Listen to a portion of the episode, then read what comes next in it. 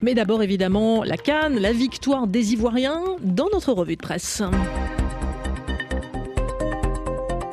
Bonjour Frédéric Couteau. Bonjour Nathalie, bonjour à tous. Et donc à la une ce matin, les éléphants au firmament. Eh oui, la Côte d'Ivoire épingle une troisième étoile sur son maillot, exulte Fraternité Matin. Les éléphants ont donc battu, faut-il le rappeler, hier soir en finale de la Cannes, les Super Eagles du Nigeria sur le score de 2 buts 1. Aussitôt, le pays s'est embrasé. À Abidjan, on a fait la fête toute la nuit. Exemple, des centaines de supporters ont bloqué la route du zoo, rapporte Fratmat.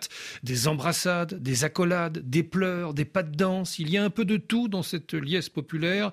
On voit aussi la quasi-totalité des drapeaux des pays participants, bien que le pays hôte se soit adjugé le trophée. Exemple, Mustapha, un Marocain qui brandit le drapeau de son pays. Il souhaite que les éléphants aient un parcours aussi extraordinaire au Maroc l'année prochaine. Ou encore Muji, Nigérian, mais il est au cœur de la fête. Je gagne ou je gagne, l'un des slogans des Super Eagles, lance-t-il à l'endroit de tous ceux qui viennent à sa rencontre. En l'occurrence, son équipe a perdu, mais ça n'est pas une raison pour ne pas faire la fête. L'un des reporters du site d'information Ivoire Matin était au milieu des supporters au carrefour Agban de Williamsville. Trompettes, sifflets et tambours sont au rendez-vous dans une ambiance carnavalesque où tous les slogans sont permis comme on est nul mais on a gagné la coupe. Une réponse aux autres équipes qui critiquaient le jeu de la Côte d'Ivoire. On revient de loin. Quelle chance inouïe, se réjouit Fatim, fondant en larmes de joie. Pour Kamagaté, étudiant ivoiro malien, tout en sueur, sifflé à la bouche, cette canne est la meilleure jamais organisée dans l'histoire du football africain. Il y a eu tant d'émotions tout au long de ce tournoi, renchérit euh, Christian, de la défaite face à la Guinée équatoriale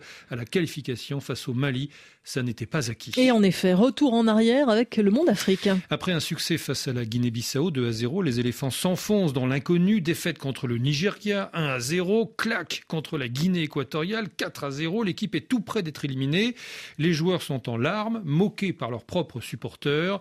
Le sélectionneur Jean-Louis Gasset démissionne alors qu'il reste une chance infime de passer en huitième. Il est remplacé par son adjoint Emers Faé, nommé coach par intérim. Mais finalement, poursuit le monde, finalement, la Côte d'Ivoire est repêchée grâce à une victoire du Maroc face à la Zambie 1 à 0. D'ailleurs, depuis, euh, les Ivoiriens portent des tuniques des Lions de l'Atlas pour les remercier. Et les miraculés, comme les nomme leur coach, enchaînent les prouesses. Victoire contre le Sénégal, tenant du titre en huitième, contre le Mali en quart, alors qu'ils sont réduits à 10, contre la République euh, du Congo en demi. Jusqu'à hier dimanche, relate encore le Monde Afrique, dès le début d'après-midi, sous un soleil cuisant, les supporters commencent à garnir les tribunes. Il faut finir le miracle, clame l'un d'eux. La presse ivoirienne exige un dernier coup de marteau, référence au tube Coup du marteau, produit par Tamsir, devenu l'autre hymne national ivoirien. Et ce coup du marteau, les éléphants ne l'ont pas raté. Le coup du marteau éléphantesque, s'exclame euh, l'observateur Palga au Burkina Faso. Ce triomphe, c'est bien plus qu'une simple victoire sur le terrain, s'enthousiasme Sahel Tribune à Bamako. C'est le récit captivant d'une équipe qui a puisé dans sa résilience et sa force intérieure pour s'élever des cendres de la défaite et embrasser la gloire. Au-delà du miracle, une leçon de vie, renchérit le Jelly en Guinée, émergée d'un naufrage au premier tour pour ensuite remporter le trophée. Cela n'arrive pas tous les ans et surtout, ce n'est pas à la portée de toutes les équipes et c'est ce parcours exceptionnel, inédit même, qui confère à cette victoire une saveur toute particulière, au point qu'au-delà du football, pointe encore le site guinéen, ce parcours singulier de l'équipe ivoirienne doit nous inspirer et nous guider au quotidien parce qu'il est essentiellement question de résilience.